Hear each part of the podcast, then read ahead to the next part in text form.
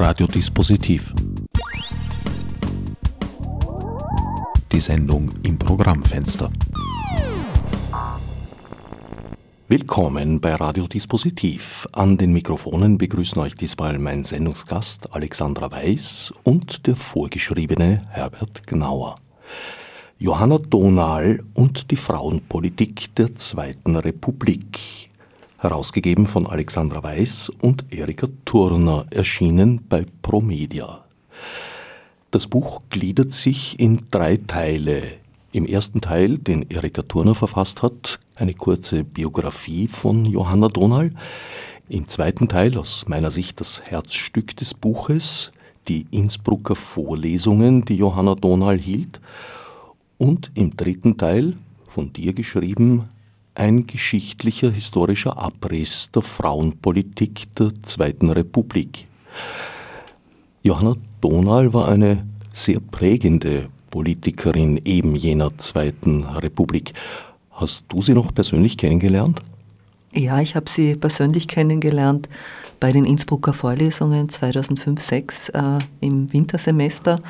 Und ich habe sie natürlich gekannt von diversen Vorträgen, die sie gehalten hat. Äh, ja, verschiedene politische Anlässe, wo sie aufgetreten ist, aber dann gab es eben den persönlichen Kontakt mit den Vorträgen und weil ich eben 2007 das äh, Johanna Donald Stipendium für meine Dissertation bekommen habe. Das Johanna Donald Stipendium ist ausgeschrieben für Personen, die was können ja, tun? für Abschlussarbeiten, also um sozusagen die Fertigstellung von feministischen äh, wissenschaftlichen Arbeiten zu fördern. Und äh, oft sind es Dissertationen, manchmal auch äh, äh, Diplomarbeiten, Masterarbeiten. In meinem Fall war es eben eine Dissertation und es ist halt so eine Unterstützung, damit man es sich leisten kann, fertig zu schreiben, weil es ja auch sehr wenige Dissertationsstipendien gibt in Österreich. Worüber hast du da dissertiert? Ich habe dissertiert über die Regulation und Politisierung von Geschlechterverhältnissen im fotistischen und postfotistischen Kapitalismus. Das ist äh, sozusagen ja ein sehr technischer Titel jetzt und äh, das Buch heißt genauso, das ist vielleicht nicht so verkaufsförderlich gewesen, aber es ist halt eine Geschichte, wie in diesem Nachkriegskapitalismus ähm, sozialstaatlich reguliert Geschlechterverhältnisse sich darstellen und wie sich das dann verändert in einem neoliberalen Kapitalismus, was das auch bedeutet für Sozialstaatlichkeit, äh, die für Frauen ja immer auch besonders wichtig ist, aber eben auch für politische Bewegungen. Also was sind die Grundlagen für politische Bewegungen, auch sozusagen was sind Grundwerte eines Staates? Ist es eher die Gleichheit, die dann auf Sozialstaatlichkeit abzielt? Ist es ein Freiheitsbegriff, den wir jetzt haben, wo es eigentlich sehr stark um Individualisierung und Entrechtung letztlich auch geht. Und das hat auch Auswirkungen darauf, wie Frauenpolitik sich gestalten kann. Johanna Donald selbst stammte aus sehr einfachen Verhältnissen und ist groß geworden in einer Zeit, in der Frauenrechte eigentlich ja fast noch gar nicht vorhanden waren, könnte man sagen, mhm. abgesehen vom Wahlrecht. Ja, das stimmt. Äh, also eben, ich denke, es gibt natürlich die formalen gleichen Rechte zum Teil schon, Wahlrecht, aber es gibt auch eine Entrechtung in Bezug auf die bürgerlichen Freiheitsrechte zum Beispiel. Ja, wir haben ein Ehe- und Familienrecht, das Frauen sehr weitgehend entrechtet. Frauen mussten sozusagen äh, die Zustimmung ihres Ehemannes haben, um erwerbstätig zu sein. Äh, sie konnten keine Vormundschaft über ihre Kinder haben etc. Also es ist sozusagen wirklich eine, eine Unterordnung durch die Ehe. Dann dann gab es ein Strafrecht, das Abtreibung unter Strafe stellte und einfach ein gesellschaftliches Klima, in dem, wo halt auch der Zugang zu Verhütungsmitteln sehr beschränkt war. Das heißt, dass es sehr weitgehender Kontrolle äh, weiblicher Sexualität und Gebärfähigkeit eben gab in dieser Zeit. Und das bricht alles erst Mitte der 70er Jahre auf manches auch um einiges später. Also zum Beispiel die Vergewaltigung in der Ehe wurde erst, ich glaube, in den 90er Jahren zum Delikt. 1989. ja. Fast. Genau, ja, das ist, äh, das ist auch ein interessantes Ereignis insofern, also weil diese Debatte, also wenn man sich die Parlamentsdebatte anschaut, ist es äh, sehr deutlich, wie unglaublich sexistisch das Denken von vielen Männern äh, in der Zeit noch war. Also hervorgestochen ist der Michael Graf, er ist äh, ÖVP-Abgeordneter gewesen und er hat eben gesagt in der Parlamentsdebatte zu diesem Thema, man könne ja nicht wissen, woher die spitzen Schreie aus den Schlafzimmern rühren. Ist es die Lust oder der Unwille? Also so auf, auf diese Art hat er das, wollte er sich darüber lustig machen. Und diese Aussage hat dann dazu geführt, äh, dass sich die Frauen aller Parlamentsparteien zusammengesetzt haben und dieses Gesetz auch durchgebracht haben, dass die Vergewaltigung in der Ehe genauso strafbar ist wie eben außerhalb der Ehe. Viele haben eben auch ganz einfach argumentiert damals, ja, dazu ist die Ehe nun mal da, ja. Also sozusagen, es gibt halt ein Recht, man sprach von den ehelichen Pflichten, ja, es gibt ein Recht, das Bedürfnis auf Sexualität durchzusetzen, also meistens gegen die Frau, ja, üblicherweise. Äh, und, und das ist dort dann endlich, sage ich mal, sehr grundlegend in Frage gestellt worden. Es war ja auch Teil der Formel beim Ehegelöbnis, dass die Frau dem Mann nicht nur Treue, sondern auch Gehorsam mhm. geloben musste. Das heißt, es war schon eine Art Besitzrecht. Ja, das ist es natürlich, ja. Also ich denke, das war eine Zeit, also wo das noch sehr stark eben so in den Köpfen der Menschen äh, drinnen war. Ja, das, eine Frau wurde ja auch, äh, sage ich mal, nicht wirklich als autonomes Wesen äh, betrachtet, sondern zu einer Familie, zu einem Mann gehörig. Eine Frau, die allein lebt, ist, äh, hat ja eigentlich als gescheitert gegolten in gewisser Weise.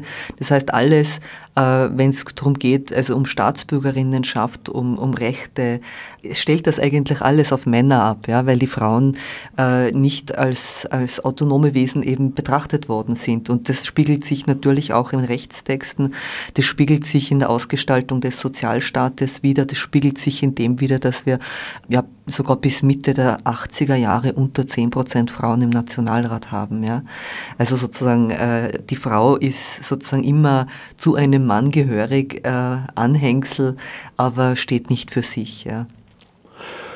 Auch innerhalb der SPÖ war das anfangs gar keine breite Bewegung, Frauenrechte durchzusetzen und zu erweitern, obwohl eigentlich schon am Anfang der Geschichte der sozialistischen Partei, die sie damals noch war, eigentlich viele Frauen tätig waren. Ich denke da zum Beispiel an Adelheid Popp. Genau, Wie konnte das passieren, dass das trotzdem keine historische Wirksamkeit erlangt hat?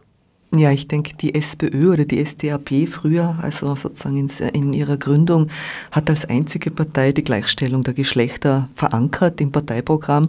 Und das hat natürlich eine Attraktivität gehabt für viele Frauen und deshalb haben sich auch viele Frauen dort engagiert.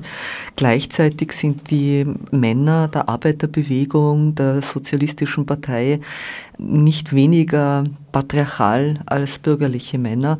Also für sie hat sich sozusagen ja sozialer Fortschritt oder Aufstieg einfach auch darin ausgedrückt, eine Frau zu haben, die nicht arbeiten muss. Ja? Deshalb hat man, haben viele eigentlich die politische Organisierung auch abgelehnt. Ja? Also zum Beispiel gewerkschaftliche Organisierung. Die Gewerkschaften haben Frauen bis Ende der 1890er Jahren nicht aufgenommen. Die Frauen wurden in den Gewerkschaften erst aufgenommen, nachdem sie gedroht haben, äh, eine Gewerkschaft für Frauen aller Branchen äh, zu gründen. Also das heißt, es war immer schwierig. Also die, die Männer der Sozialdemokratie, der Gewerkschaften haben Frauen eben auch immer nicht wirklich für voll genommen, wollten sie nicht gleichermaßen organisiert wissen oder gar in Funktionen. Äh, das ist sehr interessant für eine Partei natürlich, die sich diesem Gleichheitsgrundsatz verschrieben hat eigentlich.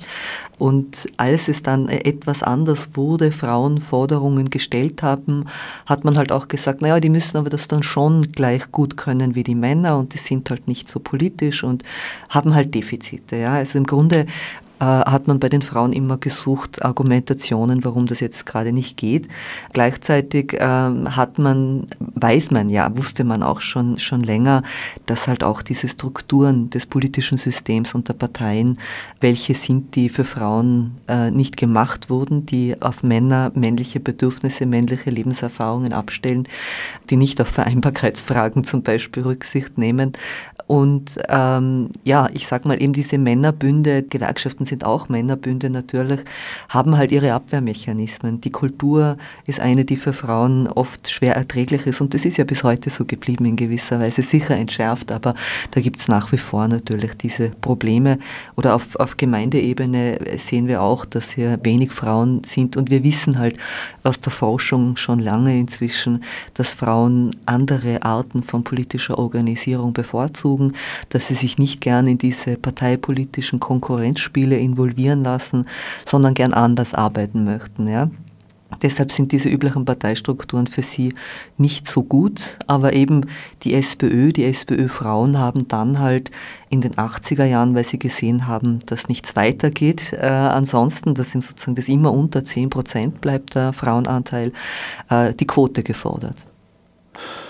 Das heißt, der Wunsch der Sozialisten und Sozialistinnen, die Gesellschaft zu reformieren und umzugestalten, hatte lange Zeit durchaus recht enge Grenzen, was Frauenrechte betrifft.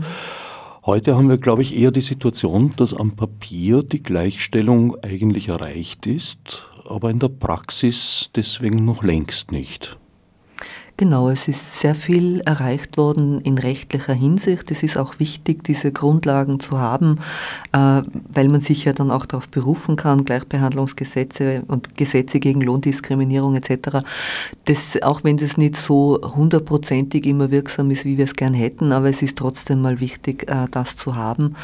Aber wir sind halt jetzt in einer Situation, sage ich mal, der Kapitalismus ist nicht mehr derselbe. Ja.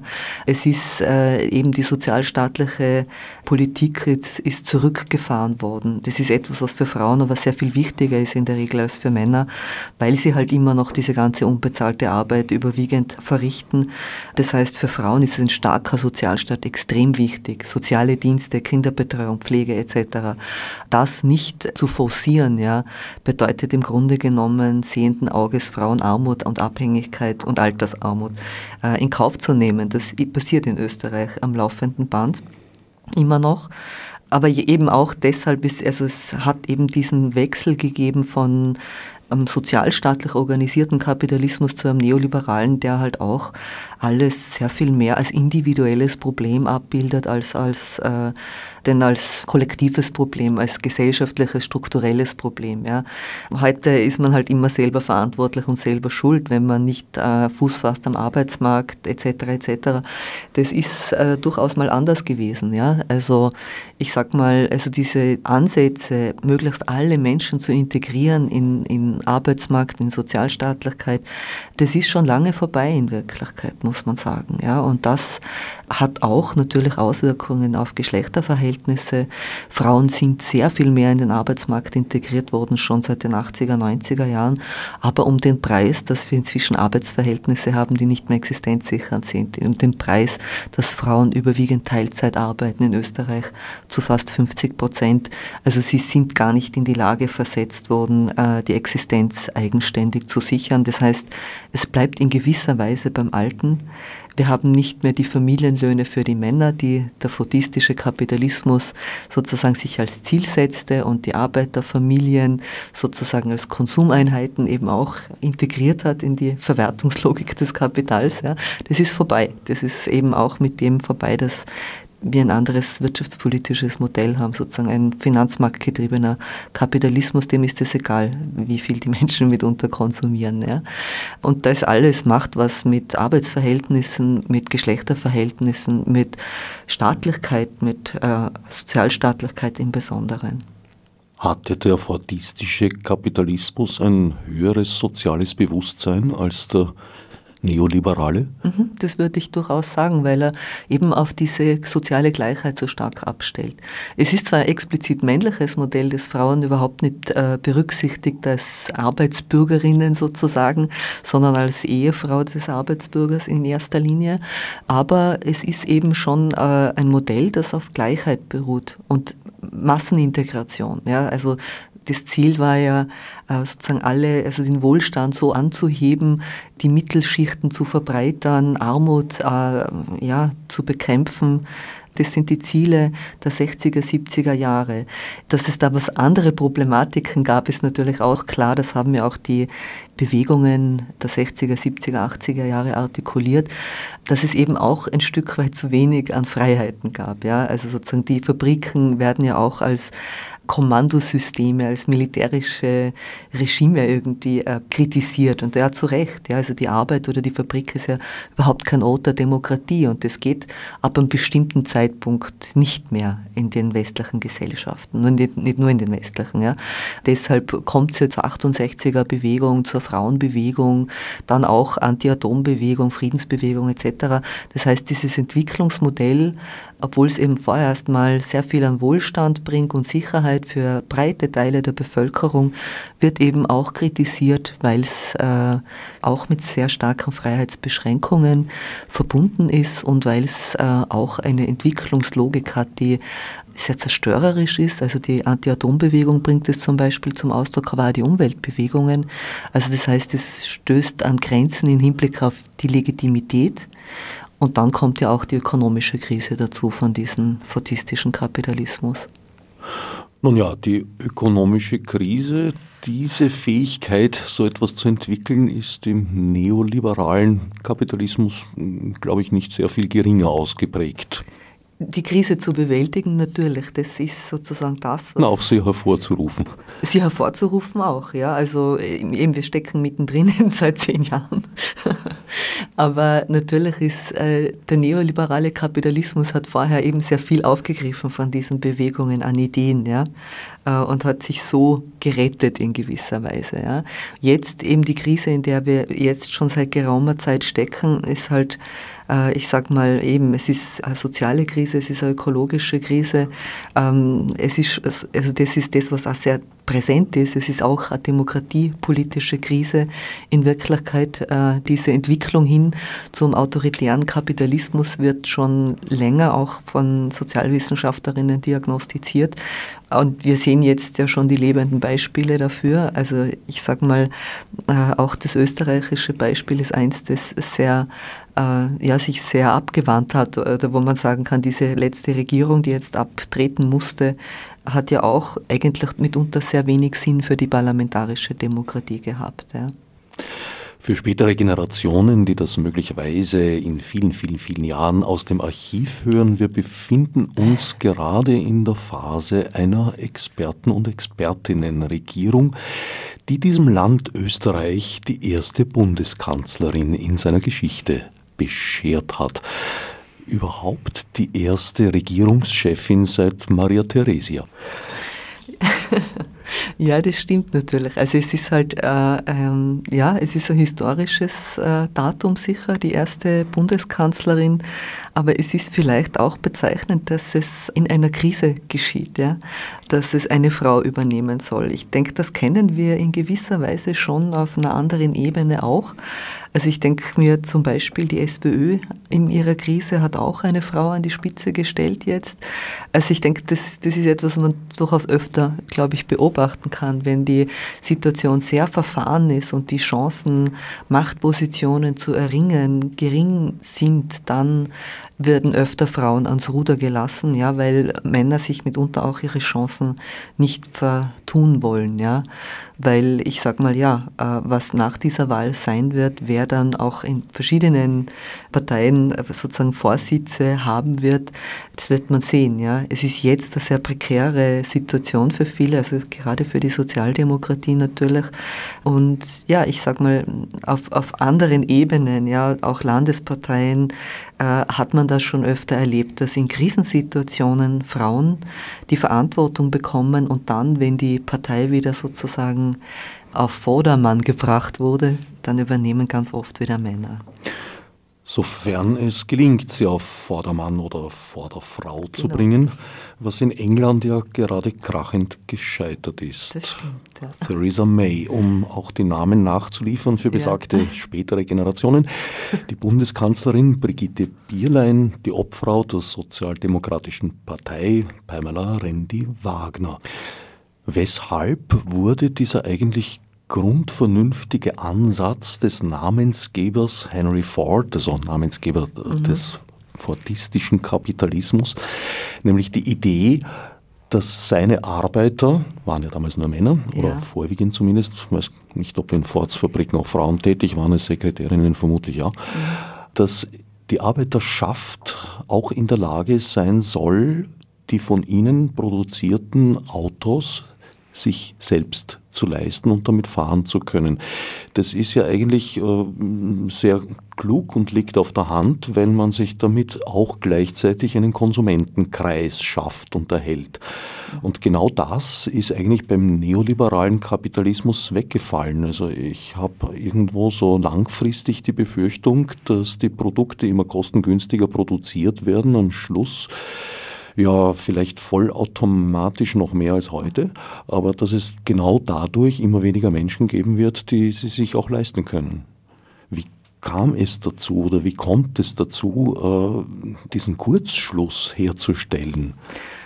Ich denke, dass das sehr viel zu tun hat mit der Schwäche des politischen Gegenübers, ja, von Gewerkschaften, ab, ehemaligen Arbeiterparteien, sozialdemokratischen Parteien oder die parlamentarische Linke überhaupt, dass es gelungen ist, sozusagen gewisse Umverteilungsmechanismen außer Kraft zu setzen. Also in den 80er, 90er Jahren ist das schon passiert, natürlich. Also in Österreich ist es ja auch so, dass äh, die Krise verspätet kam. Ja? Also die Hochphase des Fordismus ist bei uns in einer Zeit, wo er überall schon sonst in der Krise steckt. Aber eben mit den 80er, 90er Jahren passiert es eben, dass diese Umverteilungsmechanismen, für die der fordistische Kapitalismus steht, ausgeschaltet werden, Arbeitszeitverkürzung etc die Kämpfe dafür scheitern, ja, in den 80er Jahren schon.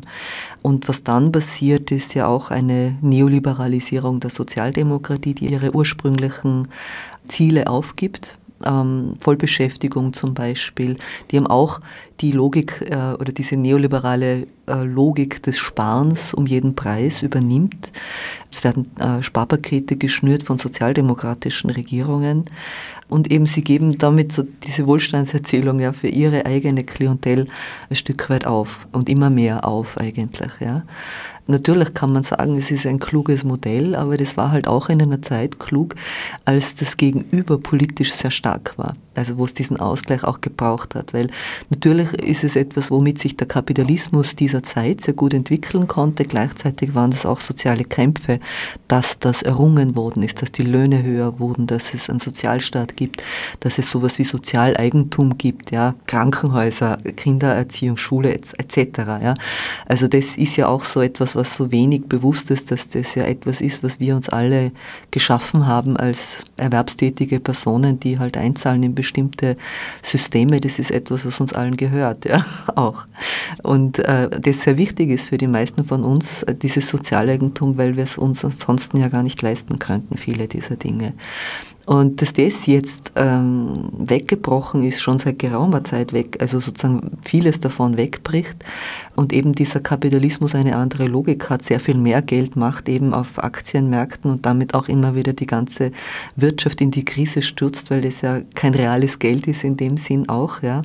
Ähm, ja, das ist so auch eine Entwicklung, die damit zu tun hat, dass gewisse Eliten wieder sehr viel mächtiger geworden sind, dass es eine Abkopplung gibt von der Bevölkerung.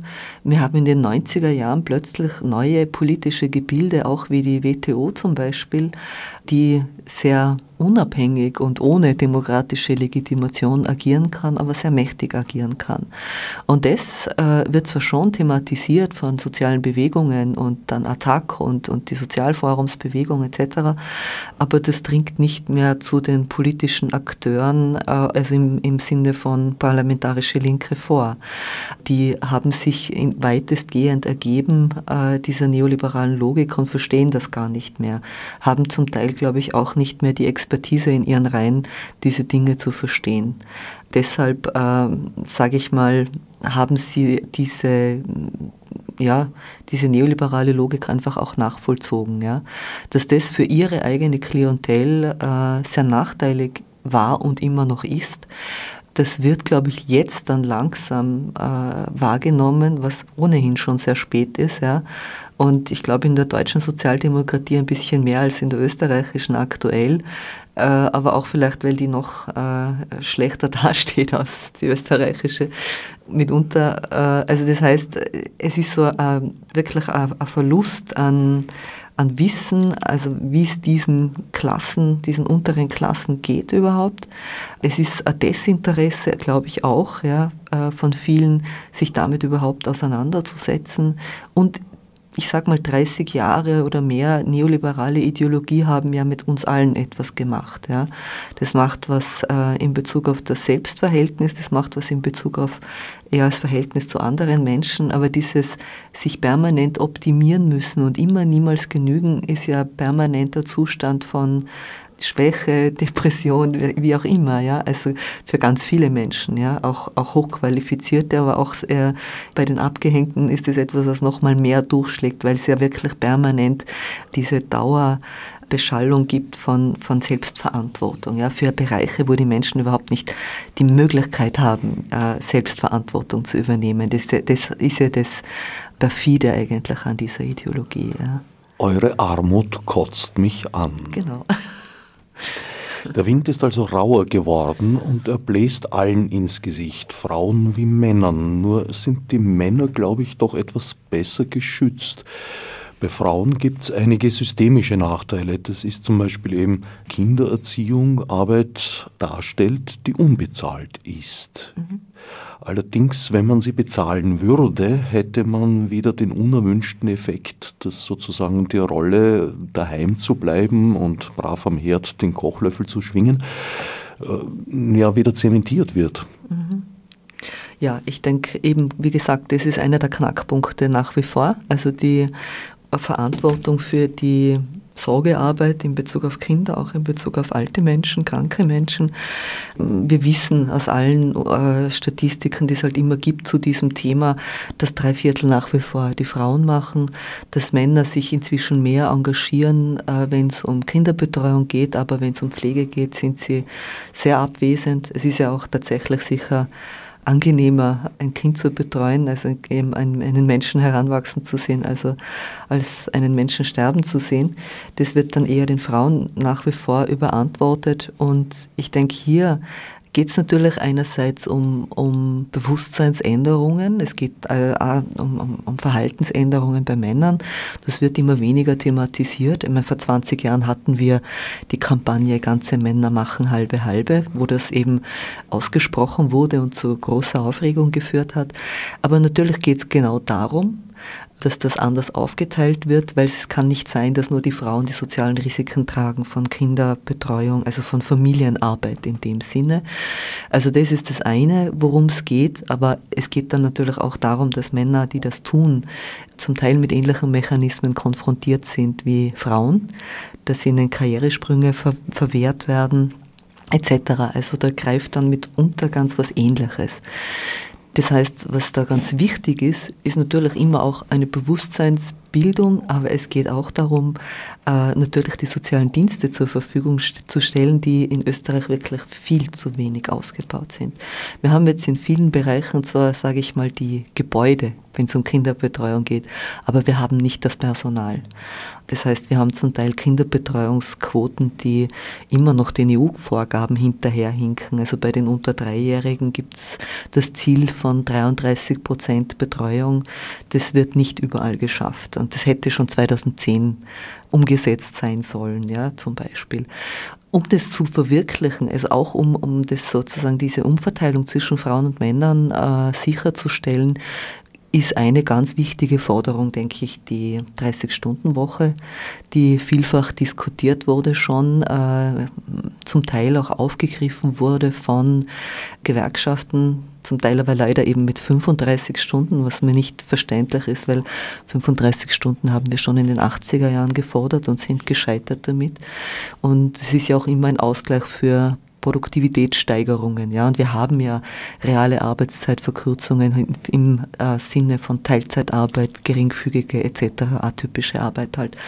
Äh, also das heißt, das ist ganz was Essentielles, dass die Menschen die Zeit kriegen, das zu tun. Es, äh, es gibt inzwischen ja durchaus sehr viel mehr Männer, die das gerne tun wollen. Es ist äh, ganz ein wichtiger Anstoß für geschlechterdemokratische Reformen, aber auch in vielerlei anderer Hinsicht sehr, sehr wichtig. Im Hinblick auf die Digitalisierung der Arbeit ist es wichtig. Auch gesundheitspolitisch ist es wichtig, weil wir ja wissen, dass ganz viele Menschen erschöpft sind. Ja, dass äh, vor zehn Jahren schon die Erschöpfungsdepressionen und Burnouts die Bewegungsapparaterkrankungen in den Statistiken der Krankenkassen überholt haben. Und äh, das ist eben Ausdruck von dieser Art von Arbeit. Die, da geht es nicht nur darum, dass es zu viel ist, sondern dass es unsicher ist immer, ja, dass den Menschen eben diese, was ich auch vorhin gesagt habe, mit dem sich permanent optimieren müssen, immer nicht gut genug zu sein, ja, das macht sehr viel mit den Menschen. Und äh, ich denke, da ist äh, eine 30-Stunden-Woche ein wichtiges Instrument, um da etwas zu verändern und den Menschen auch mehr Zeit für sich zu geben und für ihre sozialen Beziehungen. Es mag ja sein, dass mehr Männer äh, zum Beispiel Karenzzeit gerne in Anspruch nehmen würden als früher. Indes äh, getan wird es nur sehr zögerlich und ein sehr häufiges Argument, weshalb das so ist, ist dann halt, naja, man kann sich's nicht leisten, weil das Einkommen der Frau einfach geringer sei und wenn das wegfällt bzw. zurückfällt auf das Karenzgeld, wäre das für das Familieneinkommen weniger tragisch, als wenn das männliche Einkommen zurückgefahren würde. Da beißt sich die Katze sozusagen in den Schwanz. Genau. Weil äh, natürlich ist es in vielen Fällen so, wenn die Frauen Teilzeit arbeiten, die Männer ganztags arbeiten, äh, dass sie geringere Einkommen haben, aber das wird halt auch immer und ewig so bleiben, wenn sie die gesamte äh, Familienarbeit auf sich nehmen. Ja.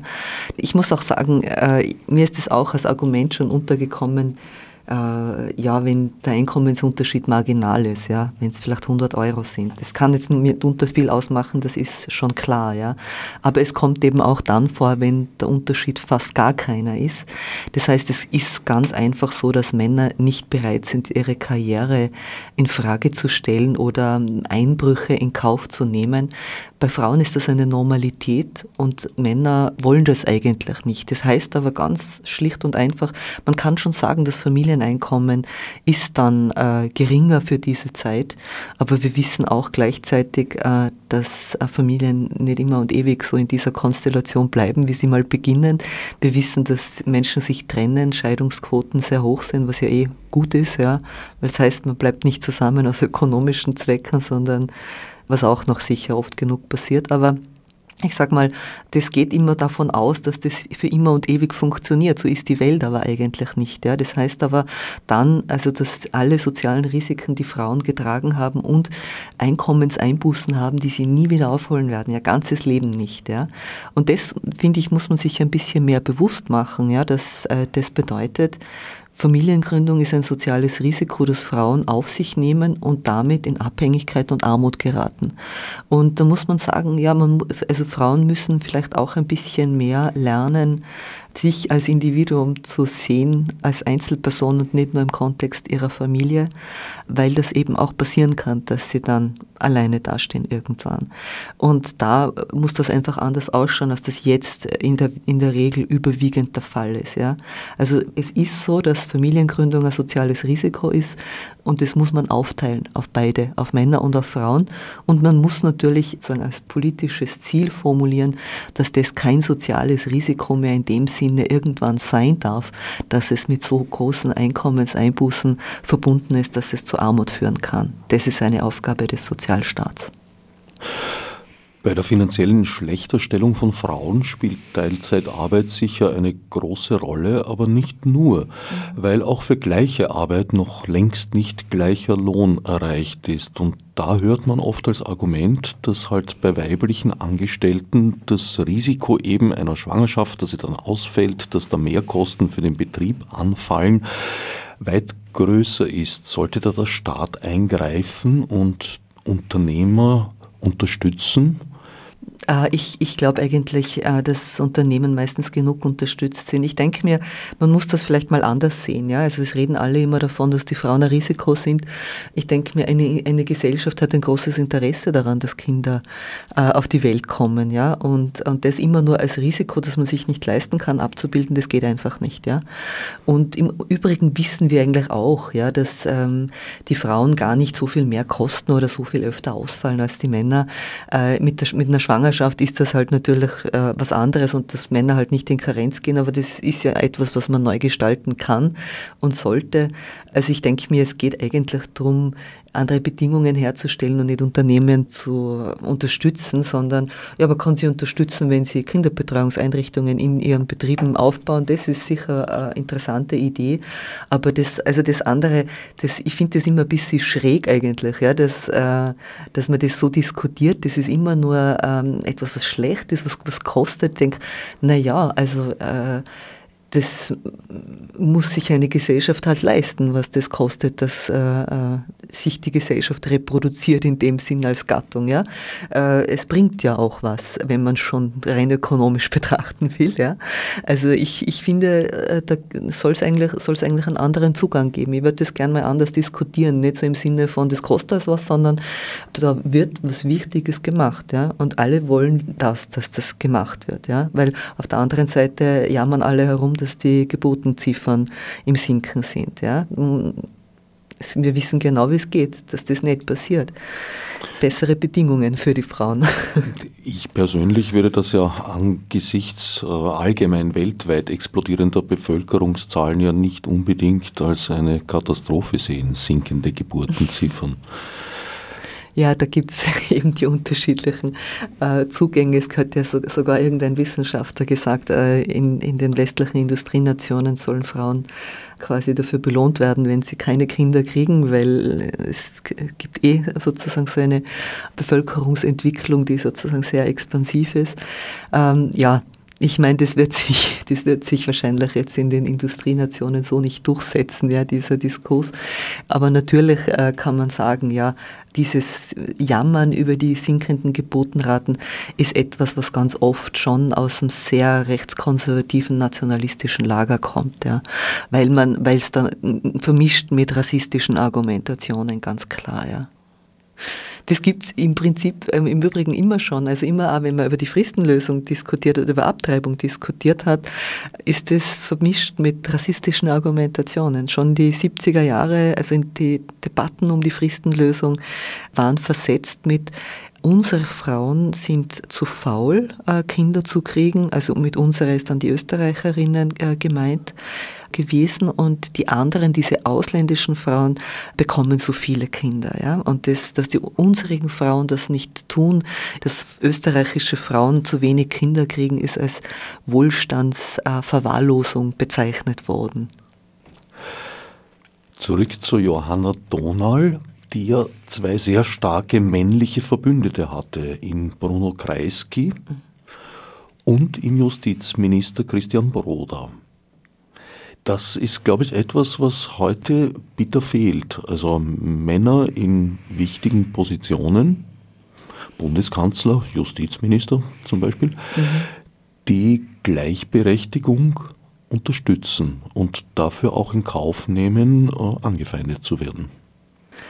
Das stimmt. Äh, Bruno Kreisky hat da sicher eine ja, eine sehr herausragende Rolle gespielt und, und es gab nicht so viele, die es ihm gleich getan haben. Ähm, ja, ich, er hat in gewisser Weise die Zeichen der Zeit erkannt äh, und heute sind wir natürlich in einer ganz anderen Zeit. Ja, also äh, zu Kreiskriegzeiten in den 70er Jahren wollte sich die SPÖ auch als Partei der Frauen etablieren und das hat sie auch geschafft, ja, mit den vielen Reformen, mit der Einsetzung von zwei Staatssekretärinnen für Frauenfragen. Dann ist eben auch eine Zeit gefolgt und das hat dem auch sehr viel zu tun ja, mit, mit diesen politischen Umschwüngen, mit äh, Aufstieg auch von konservativen, nationalistischen, rechtsextremen Strömungen, dass wir eben auch mit, mit sehr antifeministischen Strömungen konfrontiert sind, seit geraumer Zeit. Ja. Seit der Wirtschaftskrise äh, 2007, 2008 äh, besonders stark, aber auch schon vorher hat man eben gesagt, naja, also es ist eigentlich alles erreicht, man weiß nicht, was die Frauen noch wollen, es ist alles getan und in dem Sinn braucht es keine Frauenpolitik mehr. Und ich denke, das ist bei vielen Männern auch angekommen, auch in der Politik, dieses antifeministische äh, Denken, dass man äh, das Gefühl hat, äh, es ist jetzt mal genug. Und andere formulieren es auch ganz offen, wir haben jetzt andere Sorgen. Ja? Also dass immer die, die soziale Ungleichheit zwischen Frauen und Männern als weniger wichtig betrachtet wird als andere äh, Problematiken, ist ohnehin ein interessantes Phänomen. Ja? Aber ich würde sagen, ähm, so ein, Verständnis dafür äh, ist seit geraumer Zeit nicht mehr vorhanden. Ja, also die Bundeskanzler der 80er, 90er Jahre, sage ich mal, sind da ohnehin sehr zurückhaltend gewesen. Ich meine, Franz Franitzky ist ja der Bundeskanzler und SPÖ-Vorsitzende, der Johanna Donal abgesetzt hat. Äh, in einer völlig unmöglichen Situation. Ja.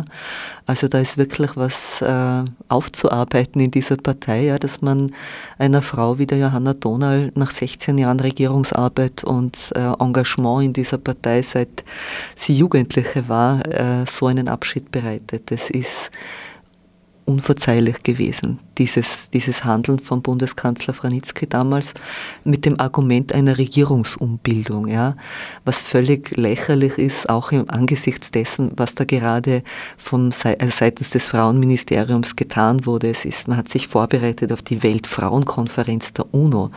Was ist da im Verhältnis äh, Regierungsumbildung in Österreich? Ja?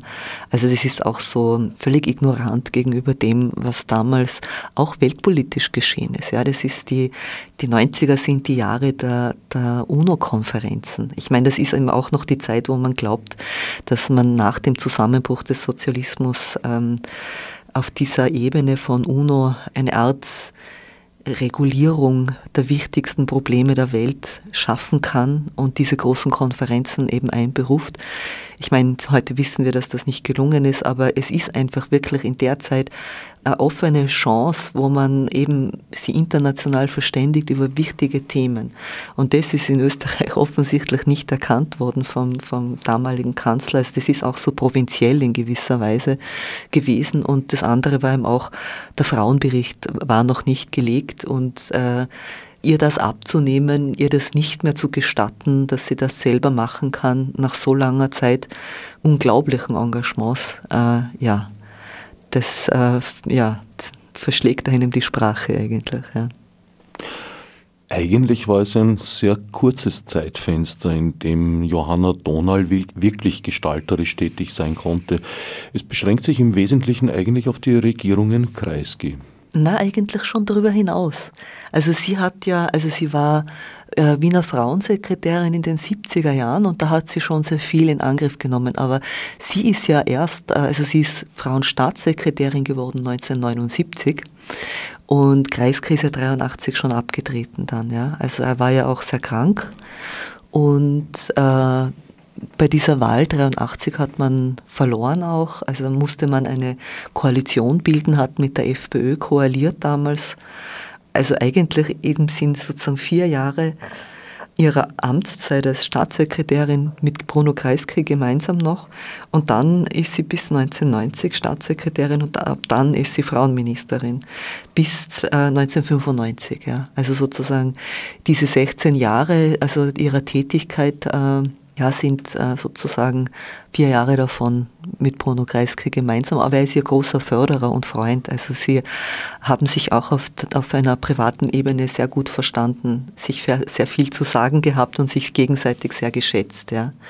Und ich sag mal, dass das trotzdem so weiterhin so, so gut gelaufen ist äh, mit dem Staatssekretariat hat sehr viel mit dem Engagement von Johanna Donald zu tun, ja, weil das zweite Staatssekretariat wurde schon abgeschafft bei diesen Koalitionsverhandlungen mit der FPÖ. Also das gab es nur vier Jahre, das für berufstätige Frauen mit der Franziska Fast besetzt. Aber Johanna Donal hat eben eine sehr eigene Strategie im Politischen gehabt. Sie hat sich verbunden mit allen möglichen Frauen in den Bundesländern, in den verschiedensten Vereinen der autonomen Szene, der, also mit, bis hin zu katholischen Frauenorganisationen auch. Also das war ein sehr bunter Haufen eigentlich, mit denen Johanna Donal Kontakt hatte und eben auch äh, sozusagen Austausch hatte immer. Und ich denke, das hat sehr viel bewirkt. Also auch, dass sie immer präsent war, medial sehr präsent war, äh, viele Projekte in Angriff genommen hat, weil das war ja damals wirklich nur auf der Bundesebene verankert, dass in den Ländern äh, Frauen äh, politische äh, Stellen eingerichtet wurden. Das kommt erst Anfang der 90er Jahre dann. Ja. Aber dass in den 80er Jahren so viel passiert, das ist wirklich auch sehr viel mit, äh, hat sehr viel mit ihr zu tun, weil sie sehr viel reist, die Frauenservicestellen in den Bundesländern auch äh, macht, äh, Frauenforen, Frauenenquetten veranstaltet in Wien und in den Bundesländern, wo eben alle Frauen von den verschiedensten politischen Richtungen auch hinkommen und sich austauschen, ja, über das, was notwendig ist jetzt. Da gibt es natürlich auch heftige politische, ideologische Kontroversen. Eben kann man sich vorstellen zwischen katholischen Frauen und autonomen Frauen. Aber trotzdem gibt es auch was Einigendes. Es gibt einfach auch dieses Wissen, dass jetzt ein Zeitfenster offen ist, wo man Dinge umsetzen kann, wenn man sich gemeinsam artikuliert. Und da ist sehr viel geschafft worden. Also das ist auch äh, im Hinblick auf Gesetze, äh, im Hinblick auf Kampagnen sehr viel in Bewegung geraten. Also es ist in den 70er Jahren schon sehr viel an Netzwerken vorbereitet worden, das dann in den 80er Jahren schon zur Verfügung stand. Im Grunde schon, ja. In den 70er Jahren entstehen einige frauenpolitische Initiativen, auch in den Bundesländern draußen ja, Frauenzentren, äh, also sich Beratungsstellen, Familienberatungsstellen. Das ist wichtiger im Hinblick auf die Fristenlösung, weil viele Landesstellen ja überhaupt nicht beraten haben, wo die Frauen hingehen können, um eine Abtreibung zu machen, obwohl es schon legal war. Ja. Also da hat sich sehr viel äh, entwickelt. Auch an den Universitäten entstehen äh, sozusagen die Frauenforschung, die Geschlechterforschung und, und das ist ja auch ein wichtiger Faktor in dieser Zusammenarbeit Zusammenarbeit, also das sind die Wissenschaftlerinnen, die Politikerinnen und die, und die Bewegungsfrauen. Ja. Und das ist, ein, da gibt es natürlich auch Überschneidungen, aber das ist ein sehr reger Austausch, äh, wo man sagen kann, die, die Frauenbewegung ist in gewisser Weise bisher Denkfabrik für die Frauenpolitik dieser Zeit auch. Also was sind die wichtigen Themen? Die Gewalt ist ja auch so ein wichtiges Thema für die Johanna Donald gewesen. Und es wird äh, 78 das erste Frauenhaus äh, eröffnet in Wien. Äh, in der Folge in den Bundesländern auch. Es ist heute immer noch zu wenig. Also trotzdem, also ist mal was geschaffen worden. Ja, dann ist äh, später dann, das ist dann schon unter, unter Helga Konrad äh, Gewaltschutzgesetz. Aber es ist sozusagen etwas, wo man immer dran ist, wo man auch äh, einen medialen Diskurs darüber startet, wo man etwas ins Bewusstsein bringt und eben auch mit diesen Gesetzen wie das Vergewaltigung in der Ehe ein Straftatbestand ist, äh, dass man überhaupt halt über diese Verbindung von Sexualität und Gewalt ganz anders spricht, ja, was vorher überhaupt nicht thematisiert wurde oder sehr tabuisiert war. Das ist durch Frauenbewegung, durch Forscherinnen und durch äh, Frauenpolitikerinnen wie die Johanna Donal in die Öffentlichkeit gebracht worden. Und das ist schon ein Tabubruch gewesen. Also da haben, hat sie ja, sage ich mal, das hat schon ein bisschen Mut auch gebraucht, ja, da äh, sich zu artikulieren dazu. Ganz kurz ein Wort zur FPÖ-SPÖ-Koalition, weil das jetzt mehrfach angesprochen wurde. Und ja, dieser Tage doch auch immer wieder so auf den Tisch gelegt wird mit, das haben die Sozialisten ja eh auch schon gemacht. Es war eine ziemlich andere FPÖ zur damaligen Zeit und es stand auch eine ganz andere Idee dahinter, weil damals war die FPÖ noch eine Partei mit einem liberalen und einem nationalen Flügel und die Idee war, den liberalen Flügel zu stärken durchaus auch im Einverständnis mit Friedrich Peter, trotz seiner SS-Vergangenheit. Das hat dann ein jähes Ende gefunden beim Innsbrucker Parteitag. Seit damals kann man, glaube ich, mit Fug und Recht sagen, ist der liberale Flügel nicht mehr existent und Personen wie Georg Mautner-Markhof in dieser Partei nicht mehr zu finden. Wäre heute wahrscheinlich bei den Neos der Gute. Ja, das kann gut sein. Nein, ich denke eben, das, das ist, sind durchaus ganz andere Bedingungen gewesen, ja, in 1983. Es, es gab immer die Nationalen, aber es gab auch noch die, die Liberalen in der FPÖ. Äh, insofern ist es nicht ganz das Gleiche, das ist überhaupt nicht das Gleiche, ja. Äh, die Koalition damals zu vergleichen mit Schwarz-Blau 1 oder das türkisblaue äh, Experiment sozusagen, ja, das ist, äh, Jetzt ist man sehenden Auges mit, den, mit einer sehr rechtsradikalen Partei, rechtspopulistischen äh, Ausrichtung eben zusammengegangen und äh, da ist schon ganz klar gewesen, worauf man sich da einlässt. Ja. Ich meine, im Bogenland äh, hat das die SPÖ auch gemacht. Das ist auch etwas, was man sich jetzt überlegen muss. Ja. Aber diese Vergleiche funktionieren so natürlich nicht, so wie vieles nicht funktioniert äh, an dieser politischen Rhetorik momentan mit dem Schuldenmachen seit 60 Jahren. Naja, das sind so, sind so Rhetoriken, die wenig bedeuten, weil Schulden machen per se noch nichts Schlechtes ist, ja. Äh, aber das ist offensichtlich gelingt es niemandem, das zu vermitteln. Und abgesehen davon wissen wir auch genau, dass die ÖVP da auch immer dabei war in den letzten 60 Jahren. Nein, auch. in den letzten 60 vielleicht nicht, aber. Naja, schon öfter mal. Öfter mal. Zumindest von 70 bis 83 nicht, aber sonst immer. Ja, und das ist auch etwas, was äh, nicht vermittelt wird, dass es ja ÖVP-Finanzminister waren ab 2000. Mhm. Edlinger war der letzte. Ja, ich glaube, ja, genau. Sozialistische oder damals bereits natürlich schon sozialdemokratische Finanzminister. Ich würde da schon einen Unterschied machen. Ja. Es hat sich viel geändert seit Johanna Donalds Tagen und das ist ein großes Verdienst dieses Buches, dass es da sehr vieles ins Bewusstsein rückt, was auch Leuten, die es miterlebt haben, vielleicht nicht so bewusst sein mag. Ein wichtiger Punkt für mich, sogar eine Art Aha-Erlebnis oder besser gesagt ein Ah-Ja-Erlebnis gewesen, Johanna Donalds Darstellung in besagten Innsbrucker Vorlesungen, dass damals ein Konsens gesucht wurde im Nationalrat, dass sie gemeint hat, sie wäre sogar genervt gewesen von Christian Broders Zögerlichkeit im Suchen des Konsenses, weil da sehr viel Zeit verloren gegangen ist aber das trotzdem natürlich sehr wichtig war, um eine Stabilität zu erreichen.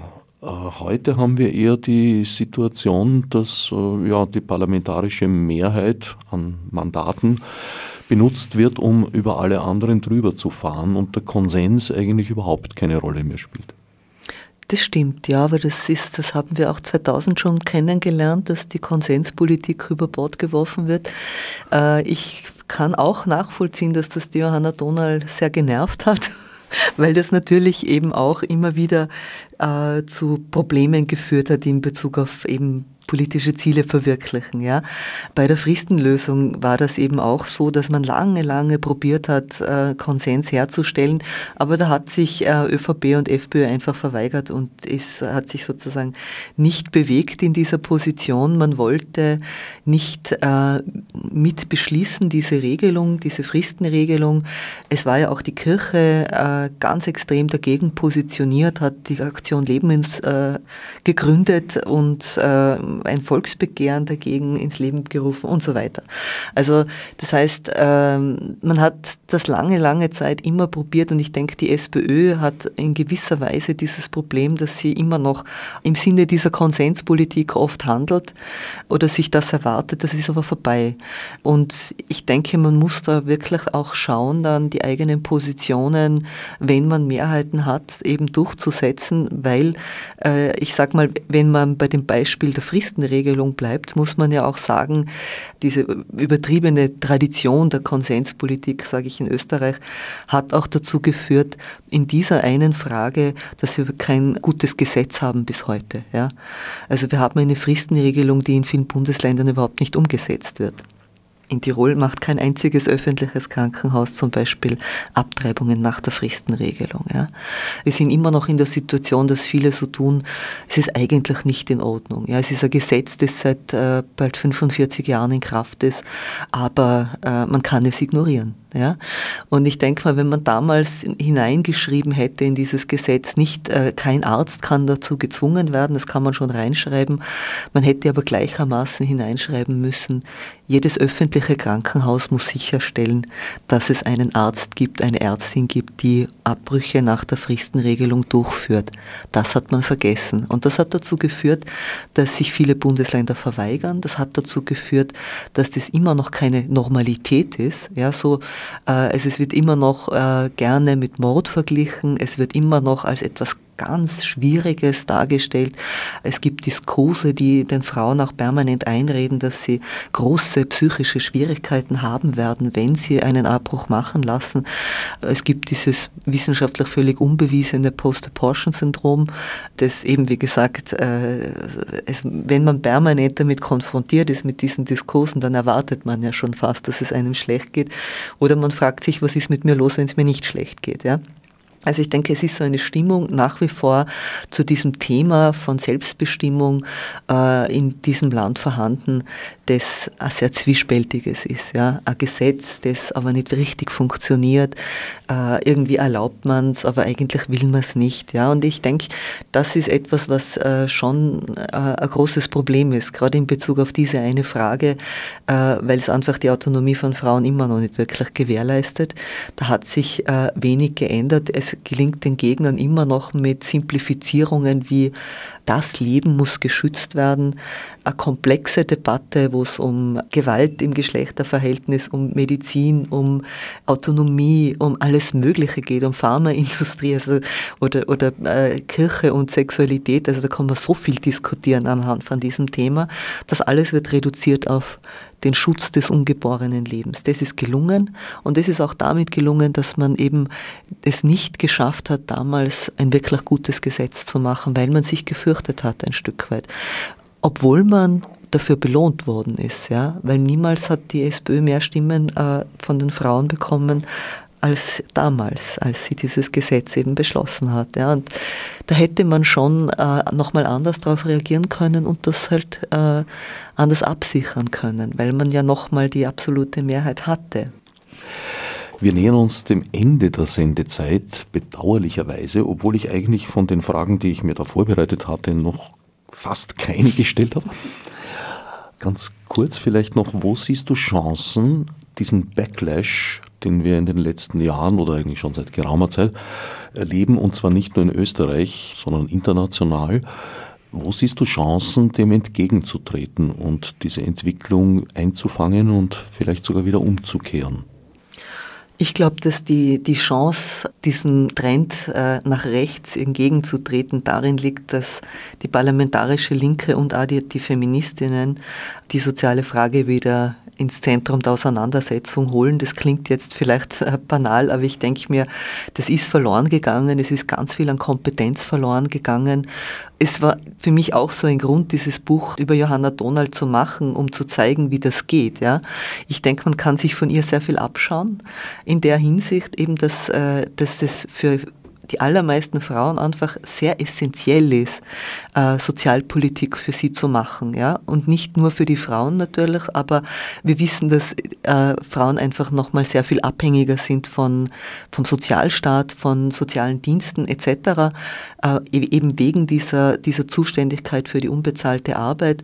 Und wenn man möchte, dass die Frauen und die, die Menschen überhaupt wieder zurückfinden zu äh, demokratischen politischen Kräften, äh, dann muss man sich daran erinnern, was ihre Bedürfnisse sind. Man muss sich mit ihnen auseinandersetzen, äh, was sozusagen ihre ja, ihre Lebensbedingungen sind, wie Arbeitsverhältnisse heute ausschauen, eben wie das Leben für viele heute ausschaut, Prekarisierung, Atypisierung von Arbeitsverhältnissen etc., wenig Chancen, irgendwie Zukunft zu planen. Ja, das ist etwas, was Menschen natürlich frustriert und wir wissen ja auch ganz genau, dass gerade diese Menschen, die ab abgehängten Menschen und viele Frauen sind da auch drunter, zum Teil gar nicht mehr wählen gehen. Ja? Es sind nicht nur die, die dann zu den rechtsradikalen Parteien gehen, da gehen auch manche hin, aber das sind jetzt beileibe nicht nur die unteren Schichten, wie das oft behauptet wird. Es sind auch viele, die sich zurückziehen. Wir haben ja oft schon ein Drittel Nichtwählerinnen und Nichtwähler bei den diversen Wahlen. Also das heißt, das wieder zurückzuholen, das ernst zu nehmen, äh, den Menschen Sicherheit zu geben, äh, Sozialstaatlichkeit, auf die sie sich verlassen können und nicht eine Rhetorik von wer will, kann es schaffen oder man muss die Menschen aus der Abhängigkeit befreien, als ob der Sozialstaat der Abhängigkeit wäre. Na, die Abhängigkeit ist eine, die von, also eine Abhängigkeit vom Markt, die heute für viele so unerträglich geworden ist. Ja. Der Sozialstaat produziert nicht Abhängigkeit, sondern für die allermeisten von uns ist er die Grundvoraussetzung für Freiheit eigentlich. Ja? Das muss man wieder sehr viel deutlicher sagen. Das ist vergessen worden, das wird nicht artikuliert. Und ich denke, das ist sehr, sehr essentiell, dass man das wieder macht, dass man linke Politik, feministische Politik verbindet mit dieser sozialen Frage, das wieder zurückholt, nicht das aufgibt, was jetzt vielleicht wichtig ist. Da gibt es ja oft sozusagen diese Entgegensetzungen. Es geht immer um, um äh, Anerkennungspolitiken und Umverteilungspolitiken, wenn man es mal jetzt sozusagen sozialwissenschaftlich ausdrücken will. Das zusammenzubringen, ist die Essenz von einer emanzipatorischen Politik, die diesen äh, rechtsradikalen Parteien, die jetzt offensichtlich als einzige wahrgenommen werden, die diese sozialen Probleme adressieren, etwas entgegensetzen kann. Johanna Donal und die Frauenpolitik der Zweiten Republik. Verfasst und herausgegeben von Alexandra Weiß, der ich herzlich für den Besuch im Studio danke, und Erika Turner, erschienen bei Promedia. Herbert Gnauer dankt für geliehenes Gehör. Als